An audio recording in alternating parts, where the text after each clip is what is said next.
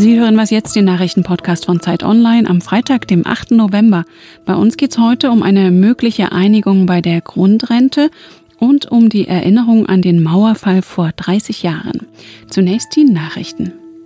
Lange war es angekündigt, jetzt wird die Grundlage dafür geschaffen. Pflegekräfte sollen besser bezahlt werden.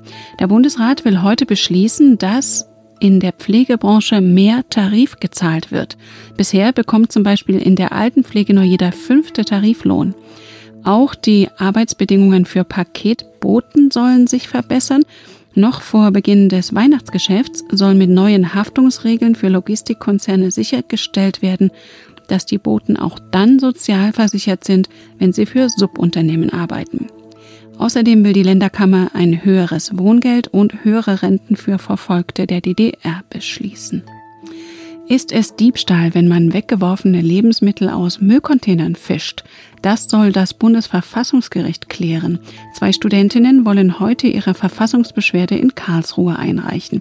Sie waren wegen Diebstahls zu einer Geldstrafe und Sozialstunden verurteilt worden, weil sie Obst und Gemüse aus Containern eines Supermarktes holten um gegen Lebensmittelverschwendung vorzugehen.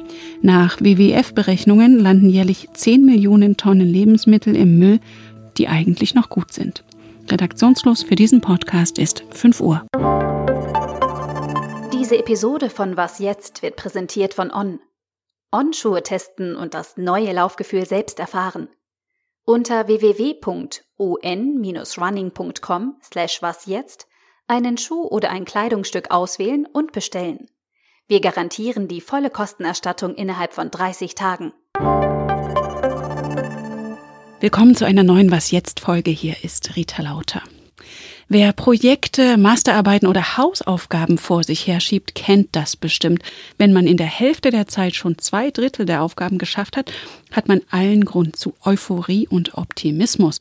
Bei Bundeskanzlerin Merkel hört sich diese Begeisterung dann so an. Von 300 großen Maßnahmen, die wir uns vorgenommen haben, haben wir zwei Drittel auf den Weg gebracht oder schon vollendet. Das zeigt, dass wir ähm, arbeitsfähig und arbeitswillig sind.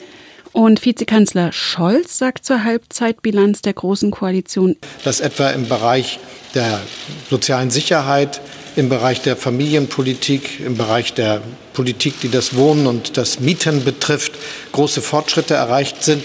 Lisa Kaspari aus der Politikressortleitung von Zeit Online ist jetzt bei mir im Studio. Grüß dich. Hallo Rita. Zwei Drittel in der Hälfte der Zeit ist doch gar nicht so schlecht, oder? Nö, ist eine solide Regierungsbilanz und das war übrigens auch bei den Koalitionen vorher schon, den großen Koalitionen. Die arbeiten schon. Das Problem ist nur, dass sie dabei immer wirken, als würden sie jeden Tag zum Schafott gehen müssen. Und das ist das Problem, dass halt quasi die Außendarstellung nicht funktioniert. Inhaltlich haben die schon einiges umgesetzt. Einstieg ins Einwanderungsgesetz, gute Kita-Gesetz, Rückkehrrecht auf Teilzeit, viele SPD-Projekte, wie man mhm. merkt, aber auch Baukindergeld. Also da hat sich schon was angesammelt in den letzten zwei Jahren.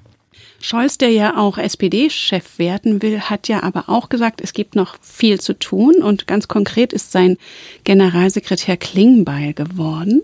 Also wenn wir bei der Grundrente nicht zu einer Einigung kommen, dann wird es ähm, schwierig in der Koalition.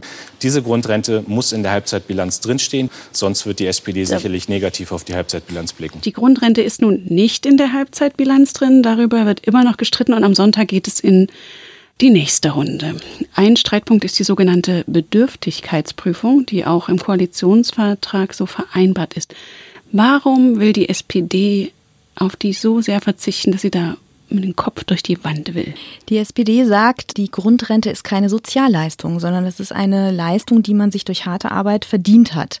35 Jahre muss man ja gearbeitet und die Rentenkasse einbezahlt haben, um diese Leistung überhaupt zu bekommen. Und die SPD argumentiert, dass es unfair ist, dass man dann quasi noch offenlegen muss, ob man wirklich bedürftig ist oder nicht. Das ist das inhaltliche Argument. Aber ich glaube, dass die SPD grundsätzlich kein Problem hätte mit einer kleinen Bedürftigkeitsprüfung, weil sie natürlich mit Blick auch auf ihre Klientel kein Interesse Interesse daran hat, dass jetzt Leute, die stinkreich sind, diese Rentenleistung bekommen. Deswegen glaube ich, man kann sich in der Mitte treffen. Man muss dazu wissen, dass die Union die Bedürftigkeitsprüfung natürlich auch fordert, um den Kreis der Anspruchsberechtigten ganz klein zu halten.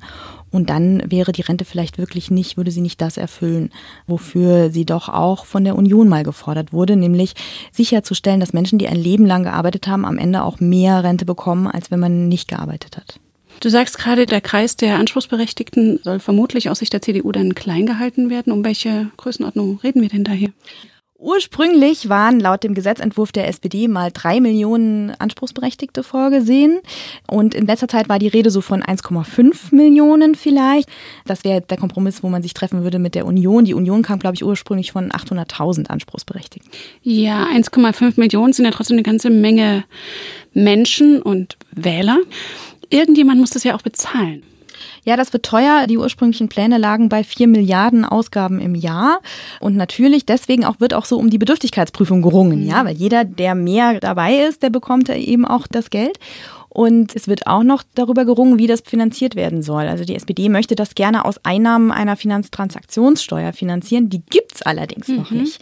Und dann gibt's auch die Ersten, die sagen, vielleicht sollte man an Steuergelder gehen. Und dann wird's aber auch ganz kompliziert. Also ich glaube, selbst wenn es am Sonntag eine Einigung geben sollte, grundsätzlicher Art, wird uns das Thema noch lange begleiten. Am Wochenende sehen wir, ob es Bewegungen gibt. Vielen Dank, Lisa. Gerne.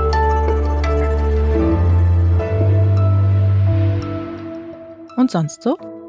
Na, kamen Sie heute auch so schwer aus dem Bett? Wäre doch wunderbar, wenn man am Freitag schon frei machen könnte. Wenn Sie noch Argumente für Ihre Vorgesetzten brauchten, eine Vier-Tage-Woche macht produktiver. Zu diesem Ergebnis ist jedenfalls der Microsoft-Konzern gekommen, der das in Japan ausprobiert hat. Die Beschäftigten bekamen dasselbe Gehalt, arbeiteten aber nur von Montag bis Donnerstag. Es zeigte sich, die Mitarbeiter waren glücklicher, Meetings effizienter, der Stromverbrauch sank um ein Viertel und die Produktivität stieg um 40 Prozent. Also vielleicht können Sie ja noch kurz bei der Arbeit anrufen und dann zurück in die Federn?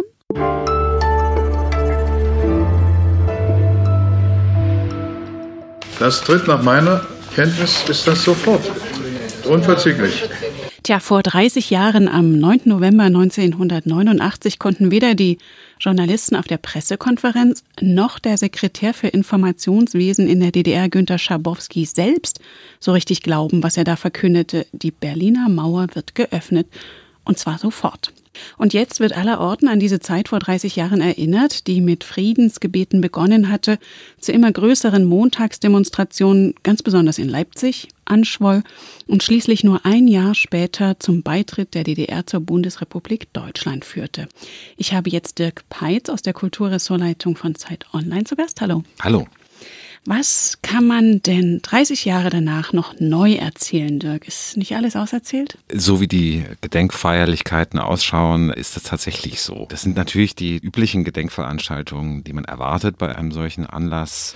Der Bundespräsident spricht natürlich am Brandenburger Tor und Marianne Birtler, die mal die Bundesbeauftragte für die Stasi-Unterlagen war, wird dort sprechen und da gibt es eine Bühnenshow.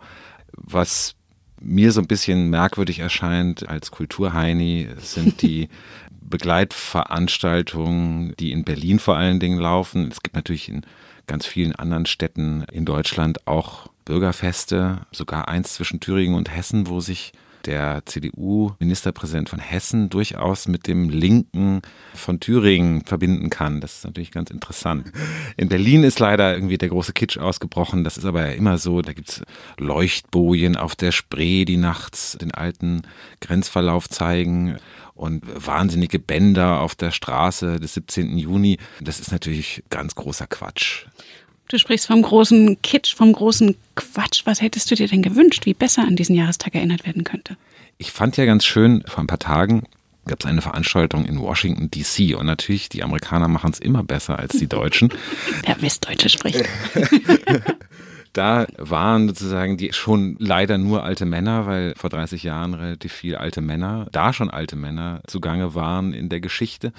Und auf einem Symposium erzählte dann der alte damalige Außenminister James Baker, wie das eigentlich war, wie die Amerikaner das mitbekommen haben, als die Mauer fiel und wie wenig sie darauf vorbereitet waren. Und man sah nochmal eine Schalte nach Berlin tatsächlich, wo Tom Brokaw, der alte Nachrichtenmoderator, sehr bekannt in den USA damals, der auch schon auf die 80 zugeht, der nochmal an diesen Moment erinnerte, als er 30 Jahre vorher dort stand und die Leute auf die Mauer gingen und die Mauerspechte zum ersten Mal da waren. Und ja, das ist irgendwie, die Amerikaner erzählen es ein bisschen besser als die Deutschen.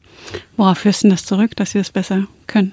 Wenn man das wüsste, gäbe es ja bessere Geschichten aus Deutschland. Es gibt ja viele Möglichkeiten, über die Zeit des Mauerfalls zu sprechen. Die Losungen aus dieser Zeit wurden ja auch von der AfD vereinnahmt. Vollende die Wende und so. Wie bewertest du das? Man fragt sich ja, was für eine Wende die genau meinen und versteht dann schon, dass es eine Wende nach ganz woanders hin soll, die ja doch, glaube ich, nicht den Hoffnungen und Wünschen der Bürger entspricht der DDR, die vor 30 Jahren auf die Mauer gestiegen sind, beziehungsweise durch die sich öffnenden Grenzübergänge geströmt sind. Die mögen ja auch die DEMA gewollt haben, aber das war ja nun nicht die Idee, dass man ein altes deutsches Reich oder sowas ähnliches wiederherstellt. Und das klingt ja doch eher bei der AfD so, wenn man Björn Höcke sich anhört. Und auf Zeit Online haben wir natürlich auch ein großes Programm zum Mauerfall Gedenken. Danke dir, Dirk. Bitteschön. Das war was jetzt der Nachrichtenpodcast von Zeit Online. Schreiben Sie uns gern an wasjetzt@zeit.de. Im Studio für Sie war Rita Lauter. Schönes Wochenende.